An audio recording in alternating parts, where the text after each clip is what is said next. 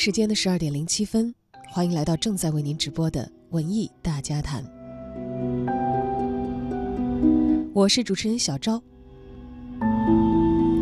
伴随着这样的音乐，是不是觉得今天的节目会隐藏什么样的秘密呢？其实没有，我们要聊的是上个周五二零一七新版的《东方快车谋杀案》这一部本应充满悬疑的电影。这部电影在中国内地和北美同步上映，上映的首日呢，便压制了《雷神三》呃《雷神三》的这个成绩，跃居了票房的首位。目前的票房成绩已经超过一点五亿了，应该说是成绩非常的亮眼了。在一九七四年的时候，《东方快车谋杀案》就曾经被搬上过大荧幕，当时也是轰动一时的影坛事件了，因为在片中呢汇集了肖恩·康纳利、英格丽·褒曼等众多的大腕儿。其中，英格丽·褒曼还凭借这部电影获得了奥斯卡最佳女配角奖。这部小说也曾多次被改编成电影、电视剧和话剧，它的故事脉络早就已经不是秘密了。这对于每一次改编来说都是很有难度的挑战。这次上映的版本由尼斯·布拉纳自导自演，约翰尼·德普、佩内洛普·科鲁兹还有朱迪·丹奇等等大明星都悉数出演，依然是全明星的阵容。今天我们就来聊一聊新版的。《东方快车谋杀案》，不知道您是否曾经看过阿加莎·克里斯蒂的这部经典的侦探小说，或者是看过同名的影视作品？以阿加莎为代表的古典推理，不知道在今天还符合当代电影观众的口味吗？欢迎参与节目的直播互动，我们也将从参与互动的幸运听友当中啊，呃，选出跟我们一块儿参与活动的朋友们。首先要跟大家一起分享的是品味书香的线下活动，明天也就是本周四的晚上七点半，文艺之声与北京阅读季会联合举办《诗遇见歌》现场分享会，文艺之声品味书香的主持人小马代代将和您相约北京外研书店，共享最北京阅读空间里的文艺之夜。现场还请到了诗人余秀华、吟游诗人张新柔、诗歌的传唱人蒋山、乐行者 DJ 林飞来到现场助阵，为你歌唱，带你读诗。如果您想参加这场线下的现场活动，请发送您的姓名加上电话加上“诗意见歌”到文艺之声的官方微信，我们会从中选出幸运的听友，一起来度过这个诗意的夜晚。活动的地点在北京外研书店。位于海淀区西三环北路十九号北外国际大厦，时间呢是明天晚上的七点半。另外，我们还为大家准备了另外一场音乐会的演出门票。北京音乐厅的古典演出季，享誉国际的中国钢琴家、现任中央音乐学院钢琴系教授盛元，将会在十一月二十四号的周五晚七点半带来《雨中花园》盛元色彩演绎德彪西钢琴独奏音乐会。我们也会向积极参与互动的幸运听友赠送这场音乐会的门票。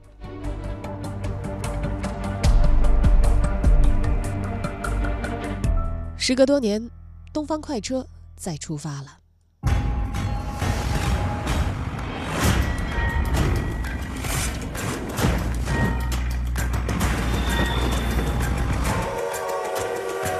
Would you mind if I join you? You're the world famous detective, Hercule Poirot. Avenger of the innocent. Is that what they told you in the papers? And you are innocent? You're fun.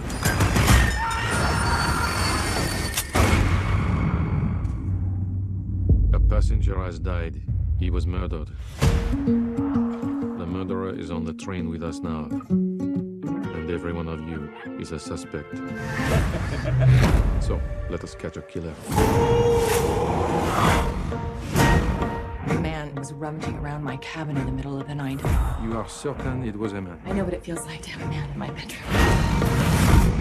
What did you think of the dead man? You leave her out of this. 一九三二年，阿加莎·克里斯蒂出版了《东方快车谋杀案》。当时，他被公众看作是一名畅销书作家，也为大家提供了一种娱乐的新方式。而随着时间的推移，社会的变迁，人们也开始把阿加莎·克里斯蒂奉为经典。但经典的受众从来都是有限的。文艺大家谈的特约媒体观察员胡克飞也是阿加莎·克里斯蒂的书迷，同时是侦探小说的资深热爱者。热爱侦探小说，想必有很多人也都会和他一样，不仅仅只读过阿加莎·克里斯蒂的作品。阿加莎·克里斯蒂笔下的大侦探波洛和大名鼎鼎的柯南·道尔笔下的福尔摩斯又有哪些不同呢？先来听听胡可飞的说法。我周末呢，怀着满心欢喜啊，去看了这个阿婆的作品新的《东方快车谋杀案》。不用我说呢，这个阿婆在推理迷中呢有一有一定的这个地位啊。很多喜欢这个推理的这个小说的读者们都喜欢把这个阿加莎·克里斯蒂笔下的侦探 Polo 和柯南·道尔笔下的这个福尔摩斯来做比啊。我两者都很喜欢，所以没法真的去比较。我只能说说我看到这两个人物和这两个作者的区别。这么说吧，嗯，福尔摩斯在探案的过程中呢。读者或者观众啊，和福尔摩斯的信息是不对称的，就是他看到什么了，想到什么了，找这个乞丐要什么素材了，过程中读者不知道啊，只能靠最后福尔摩斯自己说啊，有点类似于柯南里面这沉睡的小五郎啊。Polo 是啥呢？Polo 是所有的素材，读者和 Polo 同步啊，你知道的事儿，Polo 也知道，Polo 知道的事儿你也知道啊，最后你想想想，哎，就没人想得明白。哎，就人家就破案了，你就想不到，哎，这个就是为什么很多读者看完了这个福尔摩斯一套以后啊，记不得福尔摩斯破过什么案子啊，但是对福尔摩斯啊、华生啊，甚至是这个哈特森太太印象很深刻啊，因为这个柯南道尔对这个人物刻画的特别强啊，但是为什么很多人都不太喜欢 Polo 的样子啊，秃头、矮个、死胖子？但是总能记住那么一个一个的惊天案子，哎，我觉得这个就是阿加莎·克里斯蒂和柯南·道尔下笔的区别啊。正是因为有这样的区别呢，阿加莎·克里斯蒂的作品拍成电影呢，对于原作粉儿来说完全没有悬念，因为这个案子太熟了，甭管是谁演，这最后的结局都门清。你说一个破案的片儿，最后是谁杀的，我知道，这怎么看呢？所以从这个点上出发。可能是没有看过小说、没有看过七十年代那个电影的去看，可能感觉会更好。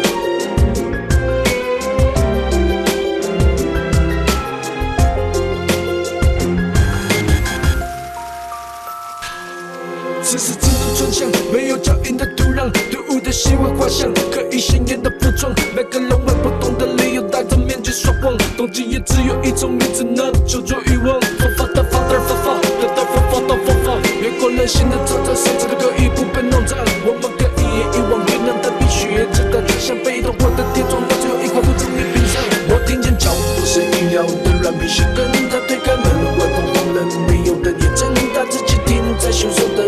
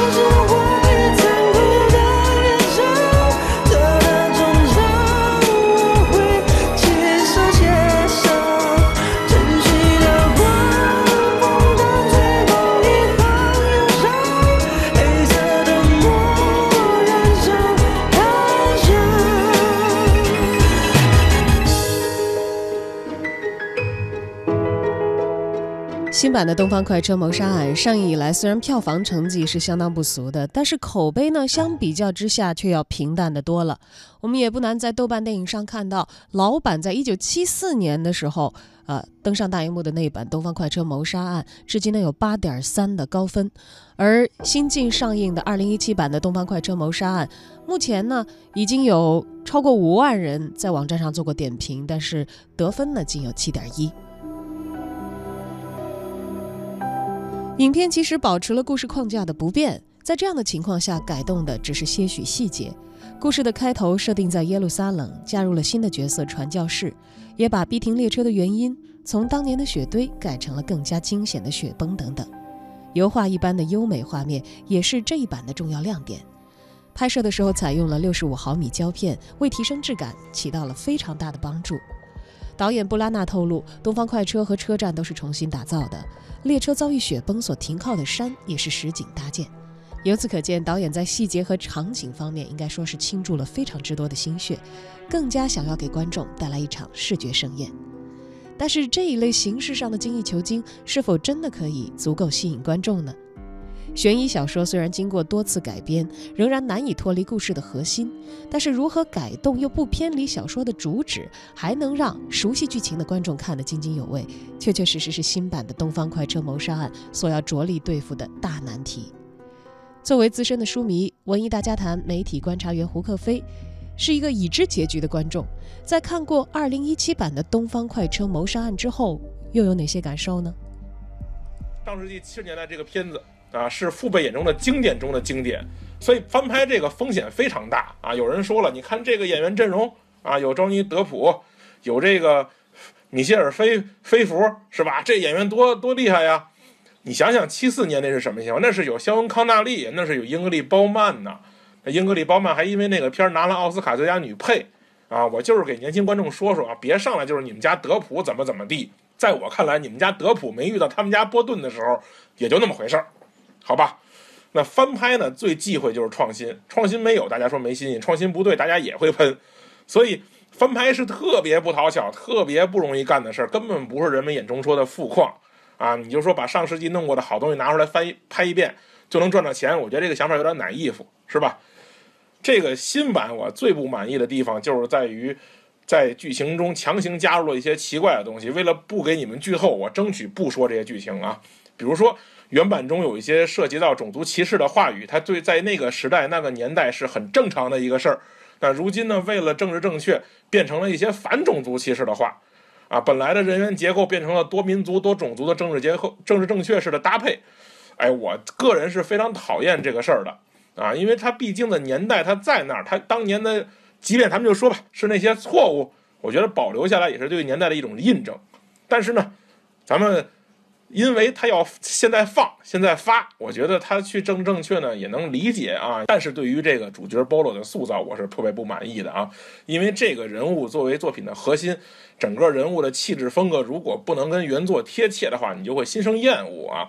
你说这个一个动脑子的胖子啊，在新戏里还加了打戏啊，加上这个动作戏，哎呀，这个让我觉得特别不理解。虽然新戏的这个 Polo 没有老的这个 Polo 胖。啊！但是加入这样的环节，让我觉得有些这个做作啊，甚至是在最后剧情中加入了扔枪的环节啊，强行加入占领道德高地的样子啊，用一副最后的晚餐一样的构图来作秀。我觉得这些都是我们这些原作粉可能不能原谅的。那最不能原谅的就是在影片的最最后啊，波洛居然预告了自己接下来的行程，说我要去尼罗河。这个其实明眼人都知道，就是要拍下一部，要下一部是尼罗河的惨案了。但是这个事儿特别违背原著中 Polo 的性格。Polo 是啥？Polo 不是那种福尔摩斯那种病态的追求刺激的人。说听到有一个好玩的案子，我特别兴奋。他不是那种人。Polo 是啥？Polo 是在度假中偶遇了事件，被迫开展工作的侦探。啊，你这么一来呢，整个片子下来，Polo 就像一个低配版的福尔摩斯。我从这个电影院出来，就听到好多观众在小声说：“我说这个这这 Polo 是啥呀？这比福尔摩斯差远了。就这种案子找花生来都能播。”哎呦，我在前面听着，我心里这个难过就别提了。翻拍这个事儿吧，即便是每一部都有新意，最终仍然会流失一部分看腻了的观众。啊，作为侦探小说呢，他们存在的一些优势就是改编的空间很大。但是寻找改编之后的新电影中的内容，寻找电影与小说之间的联系，我觉得也是书迷和影迷的一种癖好。但是如何在故事中加入新的元素，妥善加入啊，成为了我觉得这些导演需要解决的问题啊。为了推出推陈出新，在细枝末节上啊去过分的讲究，最后牺牲了这个故事人物，我觉得这个有点本末倒置啊。因为不得不说，整个这个片子的色彩、颜色、镜头，包括音乐，还是不错的啊，还是一个，呃，我觉得是一个比较优秀的作品吧。但是呢，我觉得这个大方向啊，人物性格，这个有问题，我就觉得有点 有点遗憾吧。啊，因为这个人人都熟悉的故事，讲故事人面临着很大的风险和挑战，一旦讲不好，这个后果会比讲一个新的故事还要严重，是吧？那最后呢，我强烈建议导演，你拍完尼罗河的惨案之后啊，千万别再碰无人生还了啊，给我留点好念想啊。那我也希望呢，没有看过这个书的读者们，先别看书啊，先去看这个电影，回来呢你再看书，可能你的体验呢会好一点，好吧？女士们、先生们，你们已经知道一个令人厌恶的杀人凶手。被谋杀了，也许他是罪有应得。怎么被杀的？有一个简单的结论：有证据证明凶手对于我们所有的人来说都是陌生的。哈勃的太太说，凌晨一点十五分，有人藏在他的包厢里。